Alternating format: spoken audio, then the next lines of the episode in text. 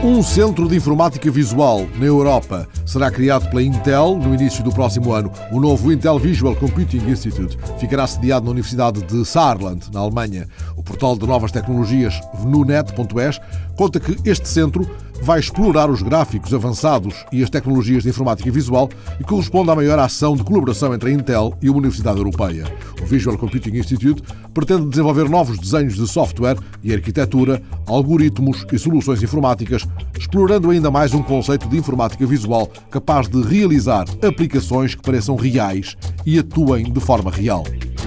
Um plano de ação africano contra a crise mundial, assinado ontem em Dakar por seis instituições internacionais. O plano surge na véspera da Assembleia Anual do Banco Africano de Desenvolvimento e visa apoiar o setor financeiro e o setor privado em África. Envolve 15 mil milhões de dólares e vai durar três anos, mas é insuficiente. Como sublinhou Louis Casquen, do economista-chefe do Banco Africano de Desenvolvimento, um dos parceiros, o continente africano precisaria de 50 mil milhões de dólares a curto prazo para manter o nível de crescimento.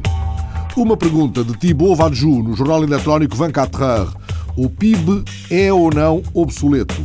Vadjou pergunta de outro modo: se o PIB aumenta, eu devo sentir-me mais feliz?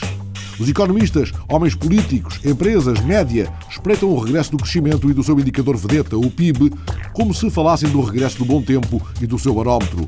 Mas que traduz afinal o PIB na nossa vida cotidiana? Vadju considera que o PIB não mede senão o aumento ou a diminuição da produção de bens e serviços. É um indicador quantitativo que não leva em linha de conta a qualidade, a utilidade social e os efeitos negativos ou positivos desses bens e serviços sobre a saúde ou o ambiente, por exemplo. Não estabelece a diferença entre a produção de uma viatura elétrica e a de um todo-terreno ou entre uma arma de fogo e uma vacina.